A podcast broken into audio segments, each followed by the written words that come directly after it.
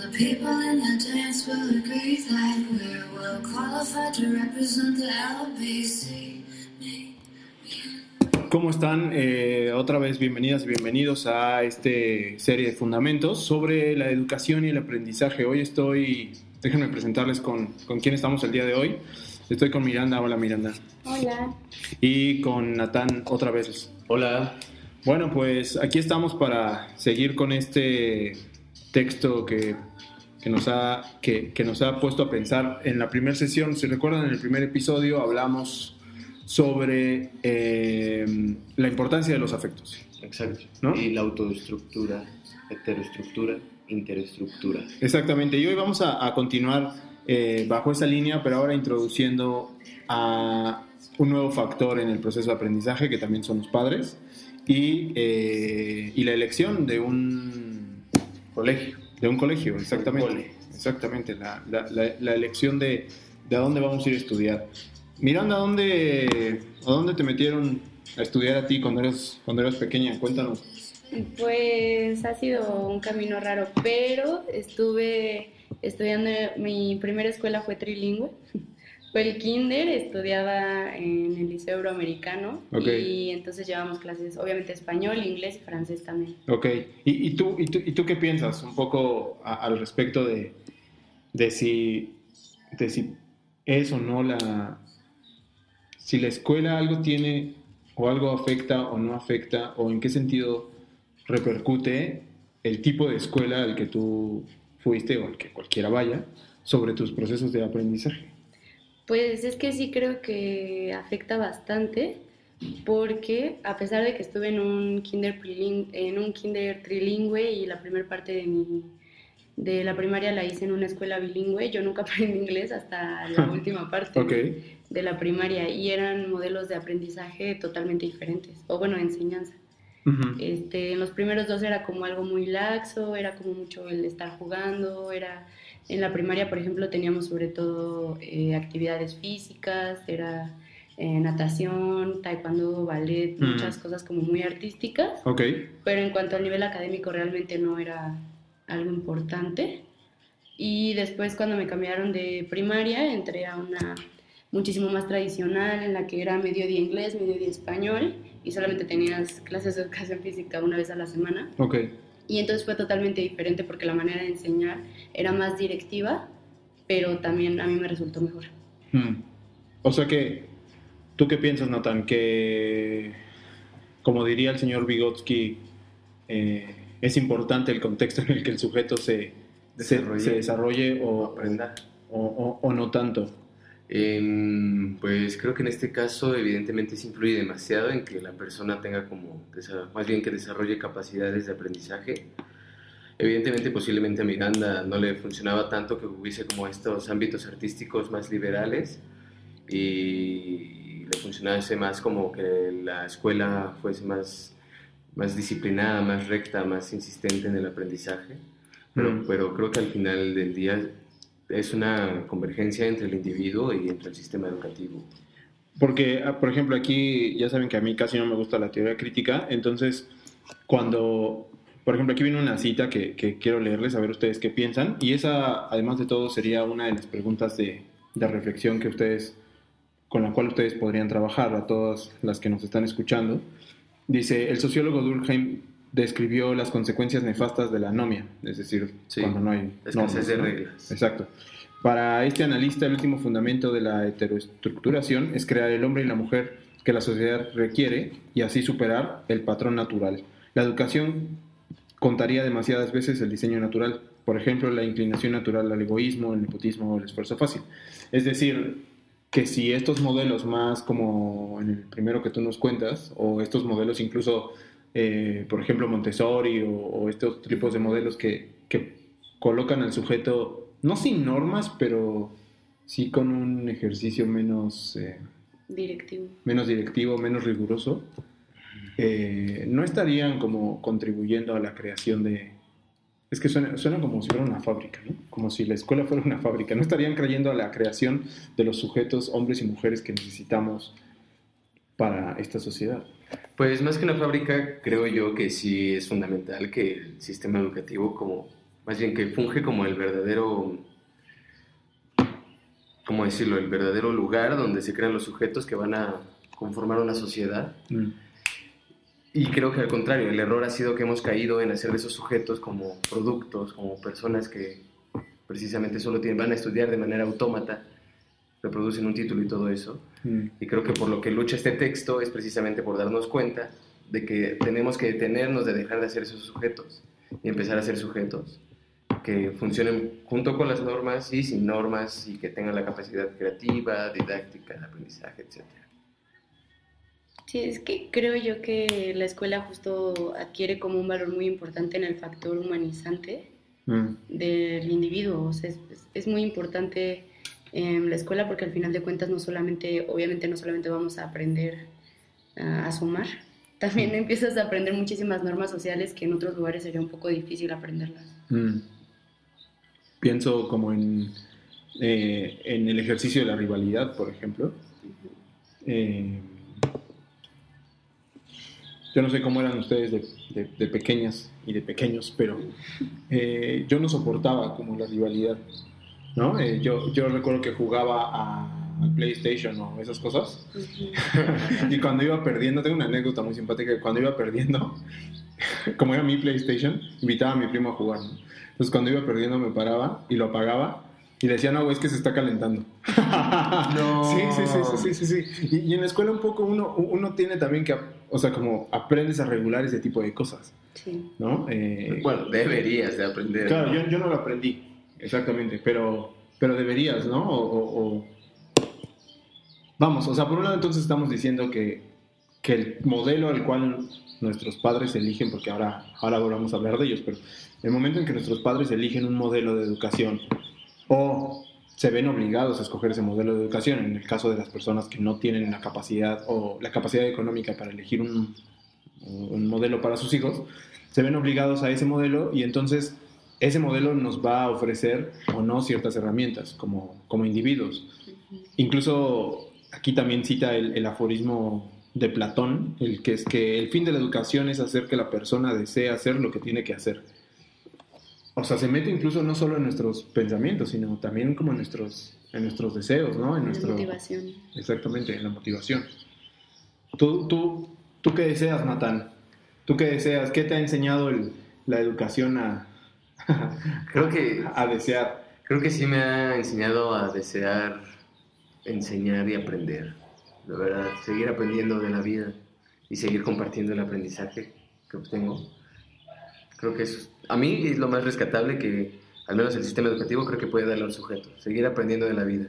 Porque también pasa que el, el error del sistema educativo es que muchas veces se considera como una sola realidad lo que se par- imparte, los conocimientos que se imparten en la educación se consideran como determinantes de una sola realidad. Ok. Y creo que al contrario, a mí la, la escuela me ha hecho darme cuenta de que pues no nada más es aprender lo que te dicen en la escuela, sino es sum- sumamente muchísimo más rico eh, aprender más allá de lo que se enseña académicamente hablando. Y lo- eso lo aprendí de la escuela, paradójicamente. Paradójicamente, ¿tú qué has, este, qué deseas gracias al, al proceso de aprendizaje en el cual fuiste inducida, Miranda? Ay, pues esta, e- es una pregunta muy difícil, pero deseo justo eso, o sea, seguir aprendiendo, seguir compartiendo como eh, el conocimiento y sobre todo seguir cuestionándome, que creo que es de las cosas más importantes que al menos eh, la universidad a mí me ha permitido hacer, el cuestionarme todo lo que sucede. Mm. Y eso es algo que creo que se debería de valorar muchísimo más en esta sociedad en la que ya no nos cuestionamos nada. Recuérdanos que estudiaste. Psicología. Está estudiando psicología. Está Recuerda que aquí invitamos a Está estudiando. gente en formación o gente en deformación también. de construcción. Exactamente, puede ser, puede ser. Y eso entonces se contrapondría o no a, a- a la idea más eh, moderna, primitiva de la tabula rasa del individuo. Ah, claro. Eh, es decir, Que la mente no viene permeada de nada. ¿de nada? ¿Qué piensan ustedes al respecto? Silencio en la sala, ¿verdad? Tabula rasa. Ta- Tabula rasa, exactamente. espontánea. Somos nada más un, un receptáculo de, de emociones, de emociones, de información eh, en la era de la hiperinformación. O, o- o tenemos como, eh, pues sí, tenemos la posibilidad de crear a partir de, un, de ciertas estructuras, aunque primitivas, pero estructuras. ¿Vas a decir algo? Mm, No. Pues sí, yo creo que es un tema muy delicado Sí. porque depende mucho de la cultura con la cual uno se encuentre. Pero eh, desde mi punto de vista y mi filosofía de vida, creo que no somos una tabula rasa. Creo que no somos una tabula rasa simplemente porque el mundo simbólico en el cual nacemos y nos desarrollamos, no me acuerdo qué filósofo dice que somos enanos en hombros, en hombros de gigantes. Y yo creo que al momento de nacer simplemente ya estamos como inmiscuidos en tener que aprender un sistema simbólico que se nos hace muy fácil a, aprender porque precisamente como que yo creo que ya viene en, el alma, si quieres hablar de Platón, pero no creo que seamos una máquina, un producto. Yo, yo pensaría que un poco más allá de, de- de si tenemos algo, ¿no? Porque ahí creo que también tendríamos que pensar en algo más neuropsicológico y en procesos más eh, neurológicos, sí, propiamente. Tendremos que pensar que, que la educación institucional no es el primer contacto que tenemos como sujetos. Es decir, que cuando nosotros llegamos a, a la educación ya hay un proceso de... Ya hay un proceso de, De socialización. de socialización, ¿no? Y ya hay un acceso a este mundo simbólico que tú mencionas. Más allá de sí, porque algunos de los que puedan estarnos escuchando dirán qué cosa es eso del alma, ¿no? ¿Cómo que en el alma, este, qué está pasando? ¿En qué momento nos desviamos a hablar sobre el alma? Ya volvimos a hablar de alma. Exactamente, ¿no?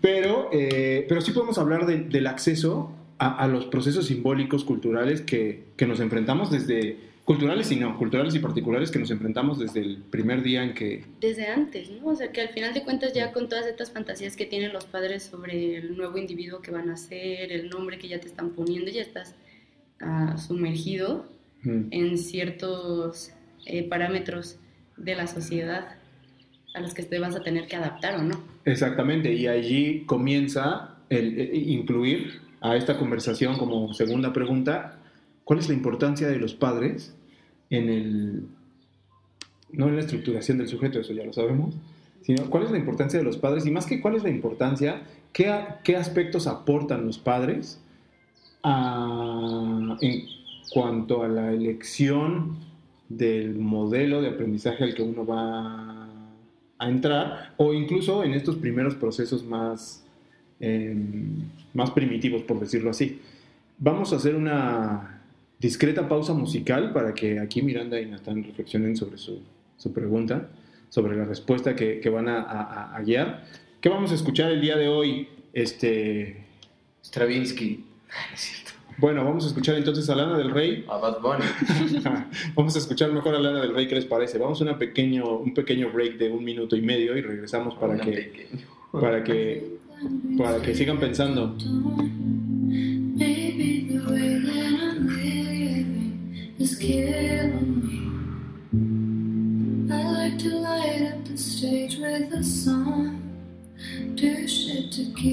Turned on.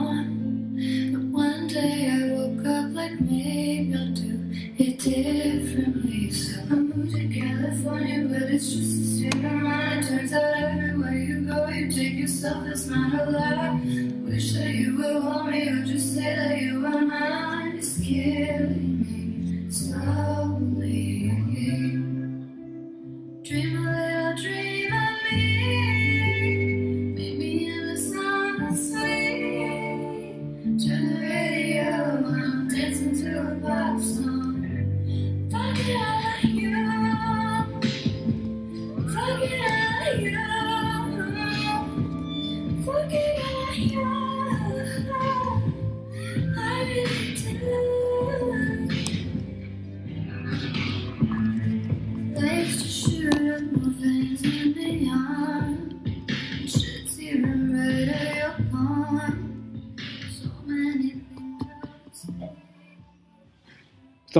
Regreso para intentar responder a esta pregunta. ¿Cuáles son los factores y la importancia de los padres en la, al momento de elegir dónde vamos a estudiar?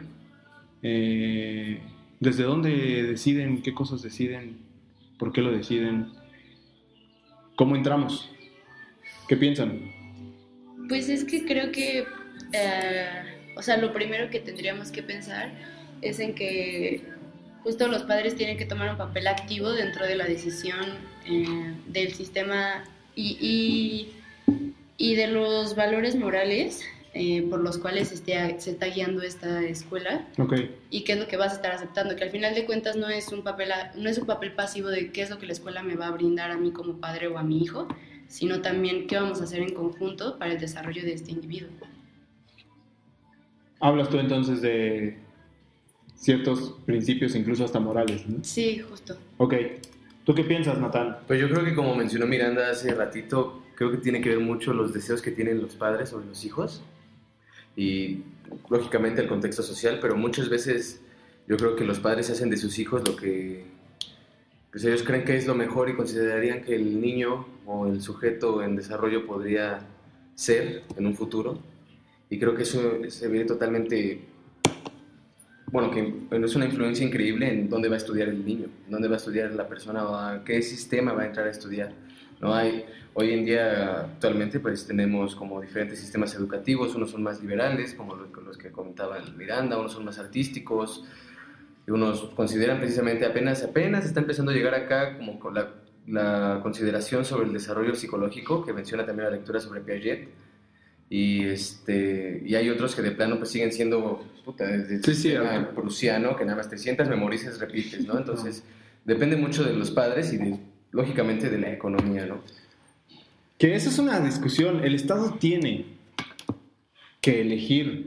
También, sí. El Estado a- al final se convierte como en un padre, una madre mayor y, y tiene que decidir si elige o no qué tipo de modelo, ¿no? ¿Por qué te ríes, Natán? Porque me hizo pensar así que pues en la cultura mexicana pues el padre no está, ¿no? Entonces pues el sistema educativo acá Por eso dije que es una madre.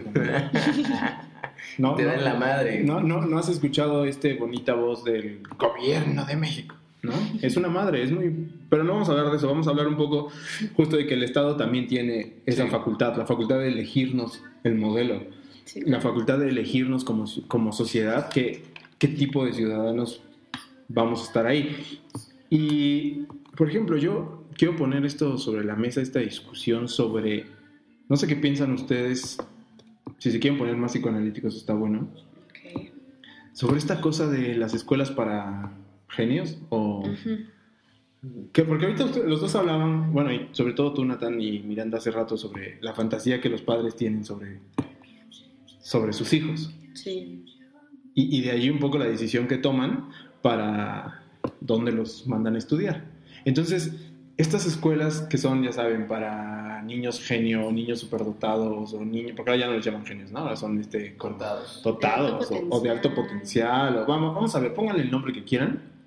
Pero estas escuelas que presuponen ya de inicio la existencia de una diferenciación del niño al resto. Que puede ser que exista la diferencia cognitivamente, que puede ser que exista la diferencia eh, neurológicamente. Pero, ¿ustedes qué piensan? Pues yo pienso que es algo muy chistoso porque justo mi primer primaria era para niños con alto potencial. Ah, estamos aquí con una niña con alto potencial. Exacto. Pero, pero es muy chistoso porque como les contaba hace rato, yo no aprendí inglés hasta que llegué a la, otra, a la segunda primaria. Ok. Entonces sí estuve en una escuela para niños con alto potencial, pero realmente nunca, nunca se vio como mi alto potencial. Y, y entonces es, es, es chistoso porque justo am, hablando de la fantasía de los padres y este tipo de cosas, para mi papá era muy importante el deporte.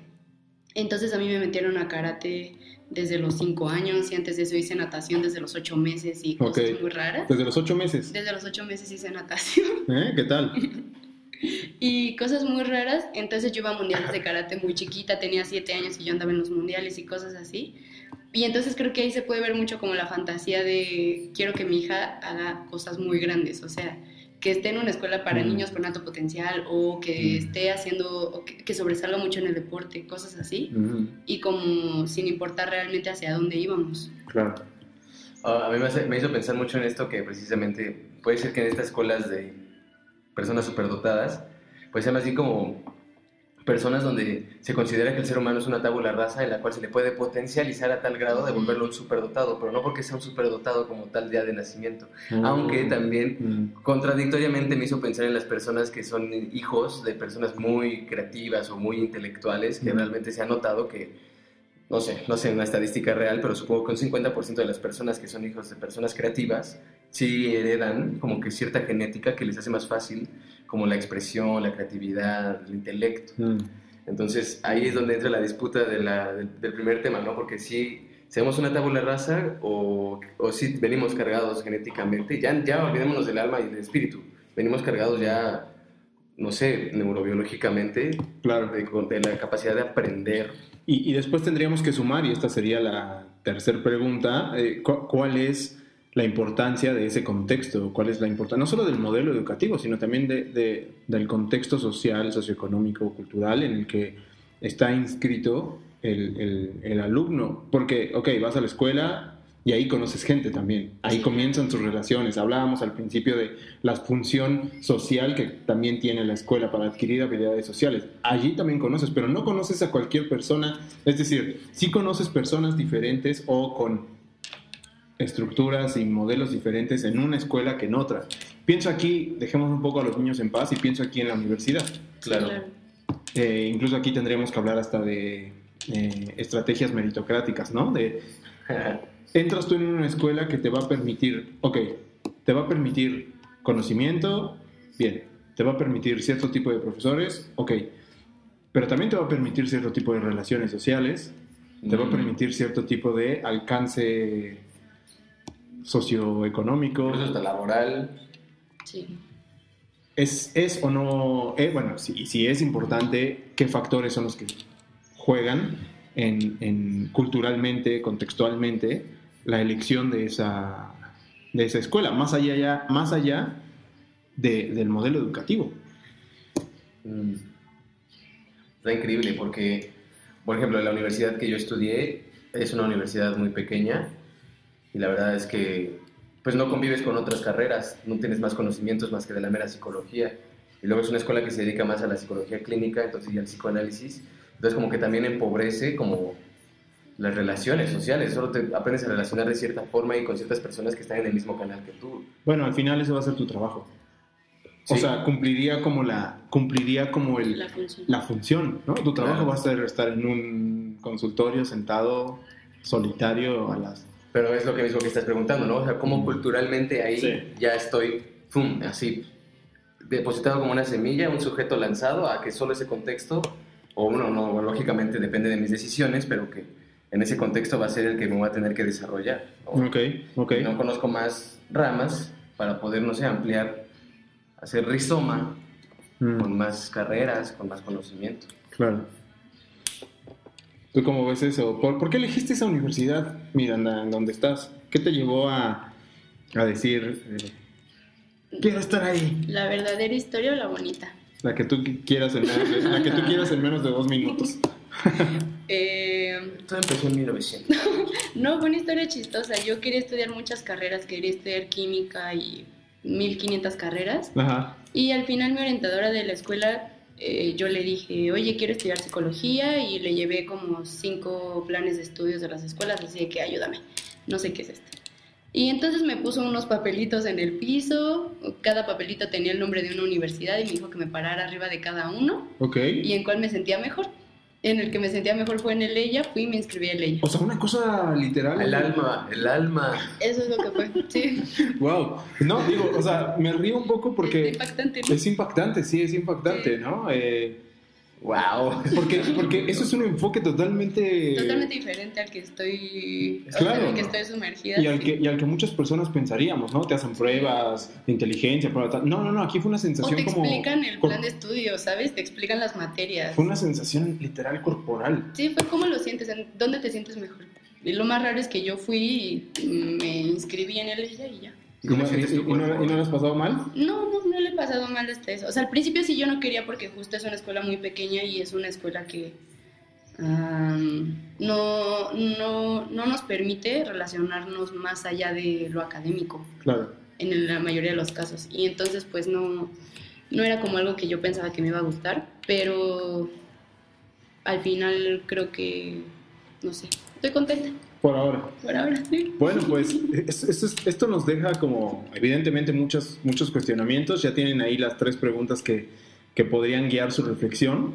Y, y esto nos va a meter directamente en el siguiente episodio de, de- de esta temporada, que sería el contexto, pero ya en un contexto, hablando del contexto social, hablando de eh, la sociedad como un